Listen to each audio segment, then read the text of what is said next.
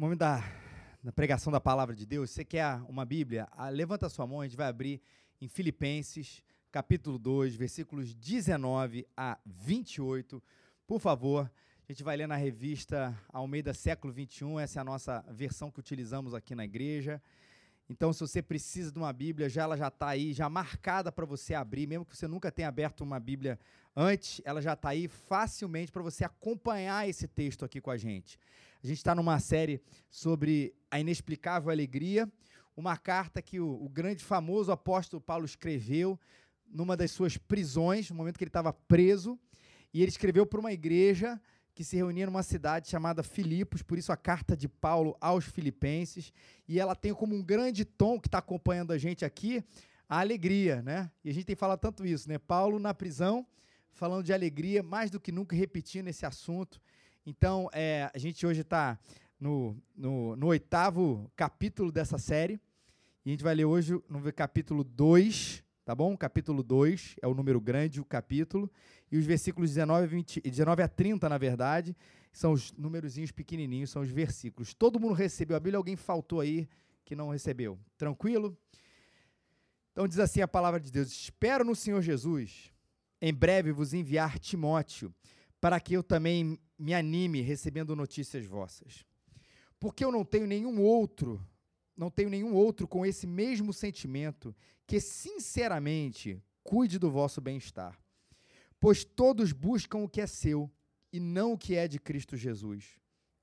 Mas sabeis que ele deu provas de si, como um filho ao lado do Pai, serviu comigo em favor do evangelho. E assim espero enviá-lo logo que minha situação seja definida mas confio no Senhor que também eu mesmo irei em breve. Contudo, achei necessário enviar-vos Epafrodito, meu irmão e cooperador, companheiro de lutas, a quem enviastes para me socorrer nas minhas necessidades. Porque ele sentia saudades de todos vós e estava angustiado por saberdes que ele havia adoecido. Pois ele de fato esteve doente, à beira da morte, mas Deus se compadeceu dele, e não somente dele, mas também de mim, para que eu não tivesse uma tristeza após outra. Por isso eu vos envio a vós com mais urgência, para que vos alegreis vendo-a outra vez, assim eu tenha menos tristeza. Recebei-o no Senhor com toda alegria, e honrai homens como ele, pois ele chegou às portas da morte pela obra de Cristo, arriscando a vida para suprir-me o que faltava do vosso serviço. Ano 2018, gente. Um ano importantíssimo para nossa nação, não é verdade? O ano 2018 está aí marcado por talvez um, um tempo de virada de página, um tempo de, de um novo começo e todo mundo está com uma, com uma boa expectativa, ou com alguma expectativa em relação ao que vai acontecer esse ano, mas há duas semanas atrás a gente teve uma notícia muito ruim. Neymar sofreu uma fissura no quinto metatarso do pé direito. E o povo brasileiro ficou em polvorosa por causa dessa notícia, gente. Como é que um jogador como o Neymar sofre uma lesão como essa? No quinto, a gente nunca expressou essa frase, o quinto metatarso do pé direito, todo mundo sabe o que é isso, que em época de, de lesão a gente fica né, especialista nisso. Mas lesionar um jogador até aí absolutamente nada, isso é mais ou menos com, comum, mas o fato é que a gente está a três meses da Copa do Mundo. E na última Copa do Mundo, mesmo que você não goste de futebol, deixa eu te dar um dado aqui. Na última Copa do Mundo, o Brasil estava jogando razoavelmente bem o Neymar se lesionou. No jogo seguinte que o Neymar se lesionou, lesionou e que o Thiago estava assistindo, o Thiago Emerick estava assistindo de camarote, né, Thiago? O Brasil perdeu de 7 a 1 da Alemanha, uma das maiores tristezas para o nosso futebol. Então passa um filme na nossa cabeça. Neymar, Neymar lesionado, Copa do Mundo, vergonha universal. Você até pode não gostar de futebol, você pode nem gostar desse tal do, do Neymar, mas acho que todo esse alarde que o brasileiro está fazendo em relação a esse assunto é um reflexo, obviamente, do amor que a gente tem ao futebol, grande parte da população tem ao futebol. É o reflexo também de um trauma que a gente teve, difícil para ser superado, mas quatro anos depois a gente quer superar esse negócio. Mas deixa eu falar um pouquinho o que nos interessa aqui. Esse trauma também é um reflexo de uma cultura personalista que a gente tem aqui no nosso país. Quem vai resolver o problema do Brasil, a nossa cultura personalista diz: o próximo presidente. Ele, sozinho. Quem vai ganhar aquele campeonato de futebol, de vôlei, seja lá o que for, é aquela pessoa no futebol, aquele camisa 10. E às vezes, quando a gente que vai lembrar de torneios passados, normalmente a gente fala o seguinte: olha, naquela campanha daquele ano, aquele jogador levou o time inteiro nas costas. Olha como é que a gente é muito personalista em relação a, a, ao desenvolvimento das coisas, ao futuro das coisas. A gente coloca as, as questões numa pessoa. Ah, quando aquele pastor ora. Ah, quando aquele pastor prega. Ah, quando aquele fulano faz isso, é quando as coisas acontecem. Deixa eu deixar de lado uma coisa, ou mostrar para vocês uma coisa importante.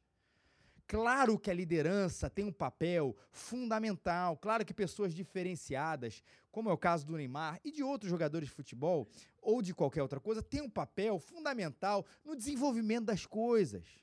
Mas a gente carregou aqui, por causa de toda a nossa história como nação brasileira, uma ênfase exagerada de quem é que vai resolver o nosso problema. Qual é o lado bom disso? Ela vai mostrar para a gente esse nosso anseio aqui de que uma pessoa vai resolver o nosso problema. Ele vai mostrar para a gente que essa resposta, a essa resposta, essa pergunta, ela de fato é verdadeira quando a gente diz tem uma pessoa. Quando isso aponta para Jesus, aí eu tô com vocês. A gente está junto. Quem de fato vai resolver o problema da humanidade não é a humanidade, não é a nossa coletividade fazendo tudo do jeito que a gente gosta de fazer, mas o problema da humanidade está de fato resolvido na pessoa de Jesus. Ele é realmente o salvador da pátria. O problema é que a gente distorceu esse desejo, ou esse anseio que a gente tem numa pessoa, num Salvador, no Messias, e a gente colocou isso, tirou o foco de Deus e colocou o foco no homem. Colocamos naquele outro a ideia do progresso, colocamos naquela pessoa a ideia da, da, da melhora, e a gente tirou o fato de que Deus, ele criou, aí sim, não na questão do salvador da pátria, mas ele criou a beleza da sinergia, ele criou a beleza da colaboração, ele criou a beleza de todos fazendo tudo para a glória de Deus. A gente tirou isso a gente tira até da pessoa de Jesus, né? Ele que vai resolver tudo. A gente coloca em tudo a gente fazendo tudo. E não, é tudo a gente fazendo para a glória de Deus e na força de Deus, o que é completamente diferente. A gente trocou o fazer coletivo, e aí eu acho que é muito típico também da nossa cultura. A gente trocou o fazer coletivo pela admiração a alguém que faz aquilo que a gente não faz e deveria fazer. Se tratando de reino de Deus, como é que eu vejo isso expresso? E ver se você concorda comigo. Às vezes a gente tem uma pessoa falando de uma de uma questão da sua vida de oração. E a gente costuma dizer o seguinte: "Nossa, eu admiro tanto fulano. Ele é um homem de oração. Ela é uma mulher de oração." E a gente costuma dizer: "Ah, se todo mundo vivesse aquela vida de oração. E ao invés da gente orar, o que, que a gente faz? A gente admira quem faz a gente fica colocando ícones de pessoas que fazem aquilo que a gente não deveria fazer, que a gente deveria fazer, e começa a colocá-las num pedestal, e ao invés de imitar o seu exemplo, como ela está imitando de Jesus Cristo, a gente se é, restringe à admiração àquele indivíduo, porque ele ora, ele tem uma vida de oração extremamente piedosa, bonita, disciplinada, consagrada, seja lá o que for. Eu vejo muitas vezes isso em congressos ele fala assim, cara, fulano de tal esculachou. Falou isso, falou aquilo, falou aquilo, a gente gosta daquela pancada. Eu não vou fazer a pergunta para a pessoa, obviamente, mas muitas vezes assim, você concorda com tudo? Tá certíssimo, ele é radical nisso, nisso. Você faz? Recentemente eu ouvi isso. Uma pessoa era uma palestra sobre criação de filhos e eu vi uma pessoa conhecida falando: Olha, o que ele falou ali, não sei se todo mundo tem coragem de dizer. E começou a admirar o que ele falou. Mas eu conheço o suficiente a pessoa para entender que ela nunca vai aplicar o que ele disse. E aí, minha questão é o seguinte: por que, que eu vou admirar uma pessoa que tem um estilo de vida absolutamente radical, admirado pela radicalidade de uma coisa que eu não concordo a partir do momento em que eu acho que aquilo não é aplicável para minha vida? Só que eu preciso eleger aqui um ícone da radicalidade para ele ser alguma coisa que eu não sou, mas que eu me espelhe e dizer assim: ah, se todo mundo fosse como ele. Projeto de missão. Não é só uma questão de você, se você vai ou não vai para a Rússia ou para a Amazônia, porque a gente tem a nossa, a nossa responsabilidade aqui no Flamengo, no Rio de Janeiro também. Vou tirar essa questão do que a gente falou, mas volta e meia, tem um missionário, vem aqui na frente, fala um negócio e fala assim: que vida bonita. É assim que a igreja deveria ser. Qual é a pergunta que você tem que se fazer depois dessa? E você?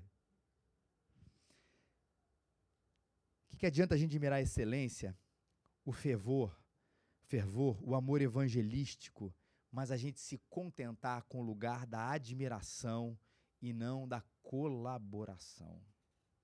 Deixa eu te falar uma coisa: a igreja tem um cabeça que é Jesus, mas ela não é um time de um homem só. A igreja é uma coletividade. E eu não estou falando disso apenas nesse ambiente de igreja raízes aqui, mas do reino de Deus. Toda vez que a Bíblia vai se referir à igreja, ele vai se referir nisso que é a coletividade. Paulo diz lá, Pedro diz lá em 1 Pedro 2,5: vocês também são utilizados como pedras vivas na edificação de uma casa espiritual. A metáfora aqui é do templo, como se a gente fosse um edifício. E todos nós aqui, ou cada um de nós aqui, é uma pedra na edificação desse templo. Talvez o texto mais famoso disso é 1 Coríntios capítulo 12, quando Paulo vai fazer uma, uma metáfora da igreja com o nosso corpo humano. E ele diz: ora, assim como o corpo é a humanidade, mas ele tem muitos membros. E todos os membros, mesmo sendo muitos, formam um só corpo também respeito a Cristo. É isso, gente. Muitas pedras formam um edifício. Mas lembre o seguinte: existe a pedra angular que é Jesus Cristo. E assim também, num corpo, para ser formado como corpo, precisa de vários membros. Mas lembrando que o cabeça, o que a cabeça, ela é a pessoa de Jesus Cristo. E só ele. E a gente poderia admirar muito uma pessoa como o apóstolo Paulo, quase que endeusando. Mas o que eu acho bonito nesse texto é que ele não se coloca sozinho na sua grande tarefa de plantar a igreja, de espalhar mensagem, de falar do evangelho de Jesus. Ele diz o tempo inteiro que ele é dependente de Jesus, dependente de Cristo, mas ele não faz nada sozinho, tanto é que ele cita duas pessoas nesse texto. Vocês lembram quem são? Timóteo e Epafrodito. Belíssimo nome. E quando Paulo está citando Timóteo e Epafrodito, aí você fala assim, pô, você está zoando, mas é o nome do meu avô. Desculpa. ele está citando porque ele está dizendo que ele não acredita nessa ideia de um homem só, da igreja como um exército de um homem só mas nessa coletividade onde todo mundo está dependente do cabeça que é Jesus Cristo e acredita que juntos, trabalhando, juntos para a sua glória, a gente vai poder ver o reino de Deus se expandindo. Mais uma vez, também não é à toa que Satanás, o que, que ele gosta de fazer com a igreja? Dividir. Porque afinal, junto a gente é mais forte. João 17, 11, Jesus orou pela, pela nossa unidade. Ele diz o seguinte, antes dele partir para a glória, para que eles sejam um, assim como nós, o Pai, o Filho e o Espírito Santo são. E que eles sejam um, que eles sejam um só corpo, que os diversos dons que cada um tem aqui, os talentos que o Rick pontuou aqui, imagina quanta, quantos talentos e dons a gente tem aqui, o que a gente pode fazer nessa nossa santa sinergia aqui. Não é à toa que Deus distribuiu não uma coisa, um dom para uma pessoa, ou vários dons para uma pessoa, ele distribuiu um, talvez alguns poucos mais dons, mas para muita gente, porque é para a gente viver dessa maneira junto. E deixa eu te falar uma outra coisa, gente, da gente entrar em Epafrodito e Timóteo. Deus, quando reuniu o seu povo, ele não trabalhou com espectadores passivos. Ele trabalhou sempre com discípulos ativos, sempre enviando Pedro, e quem lá for, os 70, todo mundo, Jesus estava sempre enviando, vai e faz, vai e faz, vai e faz. Vocês são o sal da terra, vocês são a luz do mundo, vai, vai e faz. Não são espectadores passivos diante de uma realidade. Ele também não trabalhou com um grupo seleto de pessoas que faziam por ele. Né? Existia ali uma tropa de elite de Jesus, que resolvia o problema, enquanto um outro grupo contribuía para que essa, esse grupo seleto, essa elite de Jesus fazia a obra. Não era assim. Todo mundo estava fazendo a obra. Todo mundo o tempo inteiro. Jesus é o juiz que apita o jogo e fala assim: ó, tá todo mundo dentro, pode jogar, cada um num lugar. Recentemente eu me deparei com uma frase que eu achei ela muito interessante quando vai falar sobre esse assunto. Ela diz o seguinte: a cada domingo a igreja não comparece para apoiar o ministério do pastor. Mas o pastor comparece para apoiar o ministério da igreja. Vou repetir, a cada domingo, a igreja não comparece para apoiar o ministério do pastor, tipo assim, vamos prestigiar hoje lá? Felipe tá lá, tadinho, vai ficar sozinho. Já pensou? Né? O pessoal do louvor chegou cedo, ensaiou, vacilo. Vamos lá, vamos, vamos apoiar, vamos apoiar a igreja raiz comparecendo. A perspectiva é exatamente o contrário. A gente está aqui na pregação e na condução do culto, aqui pessoal da banda, de toda a condução do culto, para apoiar o ministério da igreja, que acontece quando a gente sai por aquela porta e recomeça. Aqui a gente vai abastecer as nossas baterias, a gente vai ser instruído, mas aqui eu estou muito mais para servir do que para ser servido, sem dúvida nenhuma. Até porque se o reino de Deus fosse essa nossa atuação limitada esse domingo, a gente estaria fazendo quase ou absolutamente nada. É uma hora e meia, duas horas no máximo, num dia de semana. Mas a grande verdade é que esse é o dia da semana para a gente se abastecer, para a gente ouvir, para a gente ir fazer discípulos, ser discípulos, acreditar na expansão do reino de Deus através de cada um de vocês, cada um de nós nós os Timóteos e Epafroditos. O que, que eles carregavam aí como marca? Vamos aqui transitar aqui no texto para entender o que, que eles carregavam de marca. Primeiramente, uma motivação excelente. Motivação excelente, pois todos buscam o que é seu e não o que é de Cristo e o que não e não o que é de Cristo Jesus. Mas sabeis que ele, Timóteo, deu provas de si como um filho ao lado do Pai, serviu comigo em favor do evangelho. Paulo está fazendo uma, uma comparação de motivações aqui. Ele fala assim: as pessoas buscam o que é seu e não o que é de Cristo Jesus. Em Filipenses 1, de 15 a 17, a gente já expôs esse texto aqui. Paulo estava falando de um grupo que pregava Jesus por causa da inveja ou por causa da ambição. E Paulo vai dizer assim: não, mas o meu servo Timóteo, né? o meu irmão, o meu filho na fé, Timóteo, ele não tem isso no coração. Ele não está nessa por lucro. Ele não está nessa por poder. Ele não está nessa por cargo. Ele não está nessa por nenhum outro motivo, nenhuma outra motivação que não seja o evangelho de Jesus. E como é que isso muda a gente, meu povo? Tem gente que faz quando é reconhecido. Tem gente que faz quando tem um aplauso. Tem gente que faz quando é carregado como herói. Paulo joga isso fora e aponta para Timóteo, não como uma pessoa perfeita, mas com exemplo para ser seguido, dizendo: ele não busca o que é seu.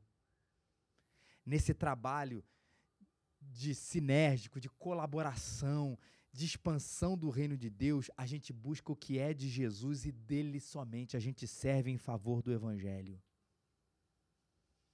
A gente falou isso recentemente aqui, a gente sabe que é só a gente também começar a falar de cargo e de posição, o quanto o nosso brilho começa a se mexer e a gente começa a perceber que é por causa do evangelho, mas também porque eu gosto do meu nome ali.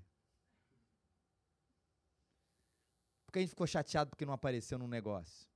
Porque a gente ficou chateado porque não, não apareceu um nomezinho ali ou aquela coisa. Porque a gente carrega essa marca da vaidade. Paulo está falando assim: esteja uma motivação excelente, é dele e por ele somente. Se é para ficar no anonimato, se é para ser esquecido, não que isso a gente faça intencionalmente, mas se é para ficar esquecido, fique. Mas lembre que está sendo lembrado pelo Rei da Glória, Jesus Cristo. A motivação excelente. Numa motivação excelente, vai desembocar num amor excelente. Porque eu não tenho nenhum outro com esse mesmo sentimento. E aí, Paulo fala a respeito de Timóteo, que sinceramente cuide do vosso bem-estar. Assim, cara, nenhuma outra pessoa, Paulo está dizendo, tem uma motivação tão boa no coração de fazer tudo para Jesus. Isso desemboca que ele sinceramente está cuidando do bem-estar de vocês, igreja de Filipos. Ou ele quer cuidar do bem-estar de vocês. Isso não é consumismo, né, o bem-estar da igreja, mas é o cuidado com a igreja de Jesus. E cuidado com a igreja de Jesus vai passar sim por estrutura, mas por estruturas que tragam às pessoas esse bem-estar. E esse bem-estar que não é o famoso, não é isso, não é, ah, eu me sinto tão bem aqui na igreja porque ninguém perturba.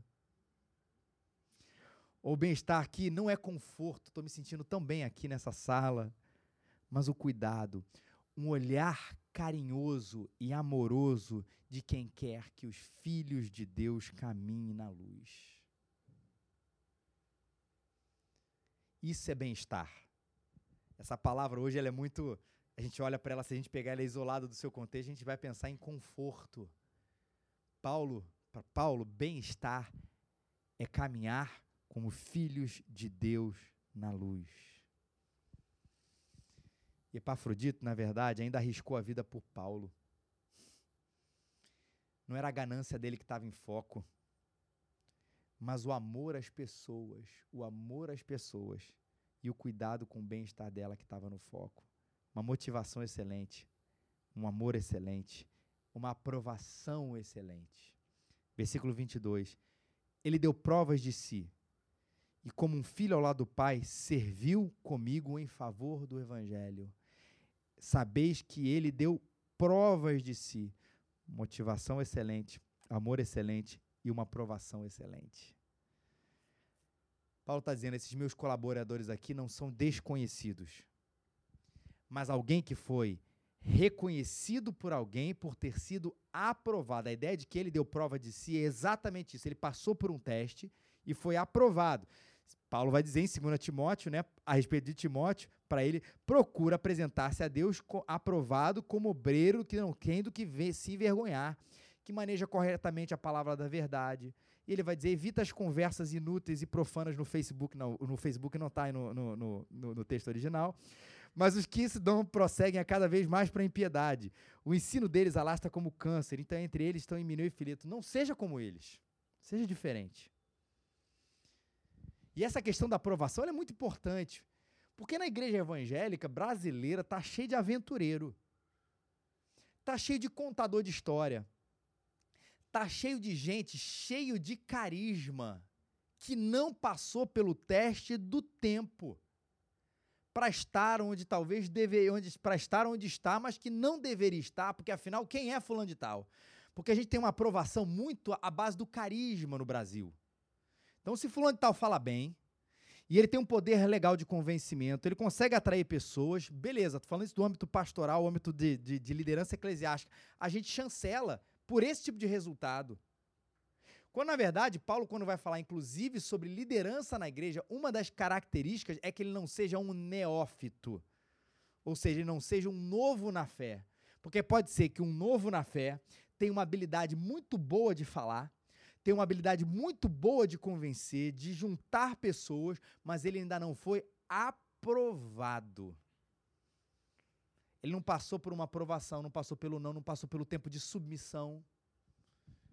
Onde escuta, você está errado, senta aí e escuta. Pô, tá me mandando sentar e escutar e eu já sei falar melhor do que ele. Hum. A gente lida com isso de vez em quando, né, Rick? E a gente já sabe que ali no coração, um cheiro de vaidade tão forte que futuramente vai desembocar não no bem-estar da igreja, mas no bem-estar pessoal e uma igreja machucada. Paulo diz que ele não pode ser recém-convertido para que não se ensoberbeça e não caia na mesma condenação que caiu o diabo dessa vaidade. É gente que colabora e que está na liderança porque já passou por tempestade, já passou por tentação, já passou por provação, já passou por dificuldade, já levou muito não, já viu de tudo, mas que pela graça de Deus se agarrou em Jesus e não fugiu dele. Se agarrou em Jesus e não fugiu dele. Isso é aprovação para Paulo. Paulo vai falar de Epafrodito dizendo outra coisa dele. Além da motivação excelente, do amor excelente, além de falar da aprovação excelente, Paulo vai falar também de chamar ele de irmão. É tão bonito isso é a conotação que Paulo está dizendo aqui, dizendo que, sabe, esse cara aqui, ele não é meu funcionário. A gente anda junto num outro tipo de relação, onde a gente consegue dividir a vida. Onde a gente consegue dividir o coração onde a gente se entende aqui, não numa relação, ainda que exista hierarquia, hierarquia não, não, ela não barra a questão da irmandade, da fraternidade, mas ainda que existe hierarquia, a gente entende que a gente é filho do mesmo Deus e a gente consegue compartilhar a vida. Irmão, irmão, é assim que a gente precisa caminhar. Cooperador. Não é alguém interessado no protagonismo da obra. E essa palavra cooperação é outra palavra difícil no nosso vocabulário brasileiro. Porque a gente quase sempre entende, ou a gente sempre deseja, esse lugar do protagonismo, do nome no cartaz, a nossa foto no site, no Facebook, no Instagram, coisa parecida. E cooperador, Paulo está dizendo que ele está trabalhando com o cooperando. E aí eu vou falar de uma síndrome que eu falei muito tempo na nossa aula de cosmovisão aqui é a síndrome da Moana. Quem estava lá ouviu isso algumas vezes. Você reparou o seguinte: no, quem assistiu o filme da Moana, ou seja, quem tem filho pequeno, e assistiu 74 vezes, aí já percebe, não sabe nem, não sabe nem o que, que, que é isso aí. A história é a seguinte: é um dos filmes da Disney, que existe lá a menininha, a Moana, e ela vive numa ilha, né, onde tem um bando de trabalhador lá que trabalha com coco. Faz tudo lá com coco. Mas ela é uma pessoa que foi, pelo destino, pelo universo, sei lá o que for, pinçada com uma pessoa especial no meio daquele âmbito dos trabalhadores para cumprir lá uma obra maravilhosa. Eu sei que eu estou revestindo de linguagem teológica nisso. Mas eu quero é o seguinte, é que eu acho o seguinte, no filme, quem trabalha com coco não presta para nada, quem presta é a Moana. Aí eu vou assim, não é assim que a gente vive? Tipo assim, coisa de profecia de igreja, igreja evangélica. Luciano, Deus tem uma obra incrível na sua vida. Ele não tem na vida dos outros aqui, não. Isso aqui é um bando de ralé que vem na igreja Raízes, mas na sua vida, Deus tem uma obra maravilhosa. E a clássica, que eu já recebi essa, né? Deus vai te enviar para pregar às nações. Porque para o Brasil é muito ruim, né? Já reparou que a gente, a gente gosta de ouvir isso e tem esse cenário evangélico muito próximo, tipo assim, cooperador. Não, Deus não te chamou para levantar. Ó, já ouviu, alguém já ouviu essa profecia, Luciano? Deus te chamou para juntar as cadeiras depois do culto. E o Senhor, eis que ele te chama, eis que ele te diz para pregar para os desconhecidos ali na rua do catete. Ninguém ouve essa profecia, não sei porquê, né? Ou Deus não está interessado nisso, o que obviamente é uma mentira, ou talvez as profecias sejam as grandes furadas dessa que tem por aí, que eu vou pela essa segunda linha. Porque todas elas têm a ver com um certo protagonismo. Tipo, eu vou destacar, dentro dessa multidão, eu tenho uma pessoa que eu vou destacar aqui para ser a Moana, e que vai, no meio desse bando de trabalhador de coco aqui, que só serve para fazer coisas pequenas na igreja, eu vou destacar para ser o meu altar. E não é assim que a igreja trabalha. Hashtag somos todos Moana.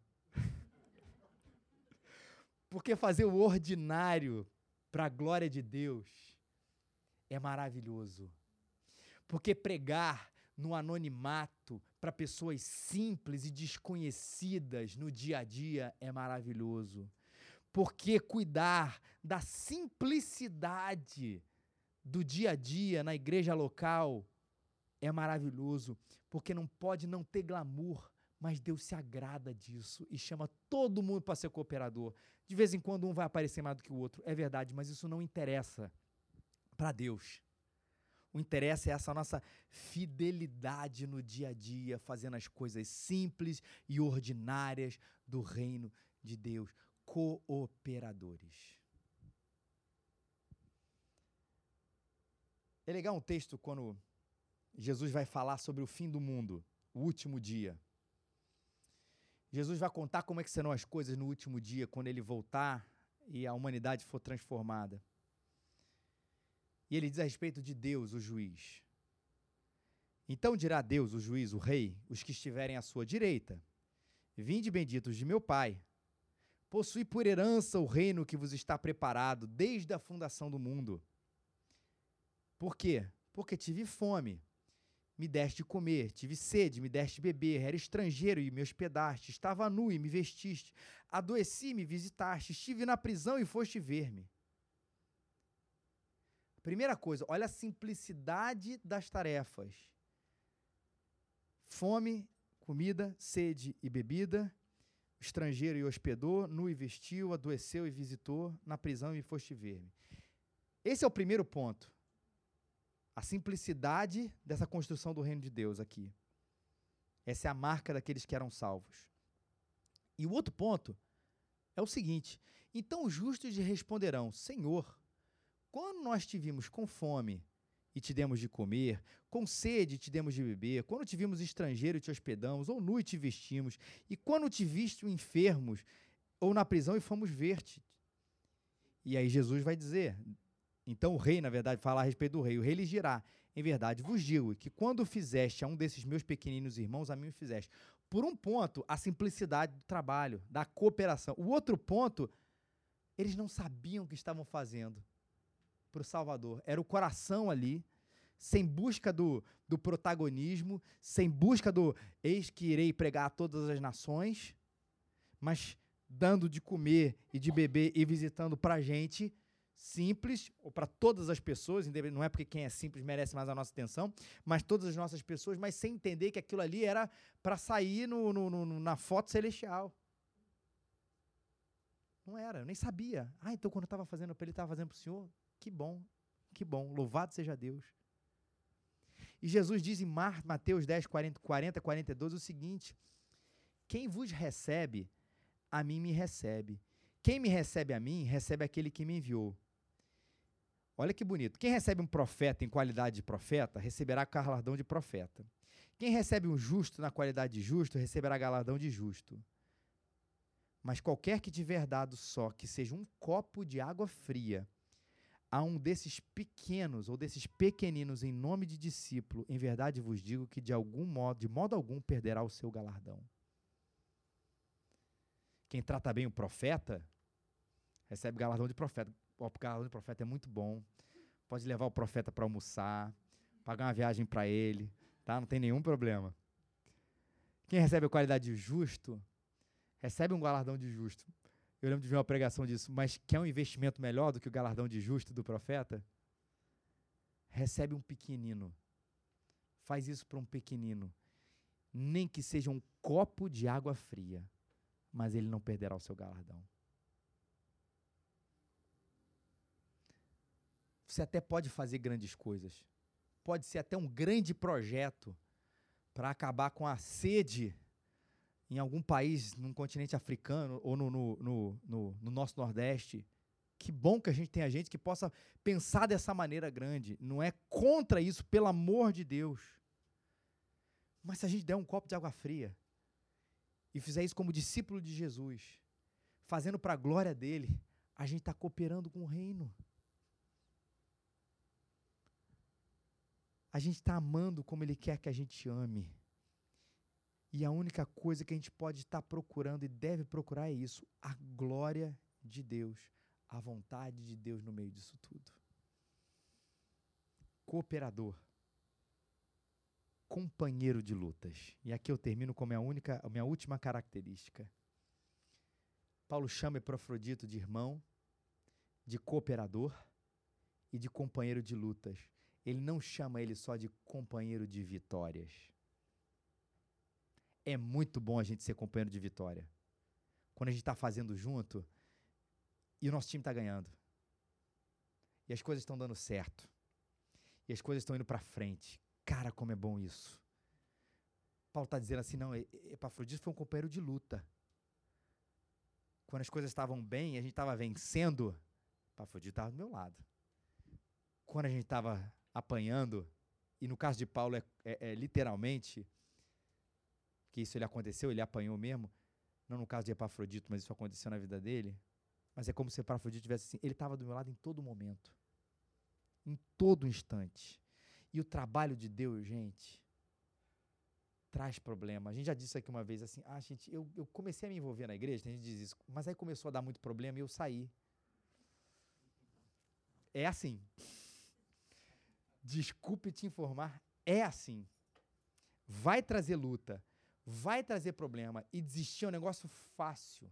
Tirar o pé do freio pela dificuldade da situação, tirar o pé do acelerador, botar o pé no freio, é o caminho mais simples, mas o que a Bíblia está dizendo é que a gente precisa ser companheiro de lutas um do outro, na sua dificuldade pessoal e na nossa dificuldade coletiva que a gente enfrenta aqui e também no nosso dia a dia. Porque também às vezes a gente está caminhando com, com uma pessoa ali num discipulado, numa fé legal, e a pessoa, pum, vai pro buraco. Ah, ô meu irmão, já te falei, você já sabe disso. Seja um companheiro de luta. Para que naquele momento do buraco, que pode durar um dia ou um ano, ele saiba que você sempre esteve ao lado dele ali apoiando. E na igreja também. Uma vez eu ouvi o pastor Jeremias, há muito tempo atrás, e quando eu estava preparando esse sermão, isso me veio esse sermão na cabeça, ele falando da história do Mourão. Ele usou essa expressão várias vezes em suas pregações. O pastor Jeremias é um pastor lá de Belo Horizonte.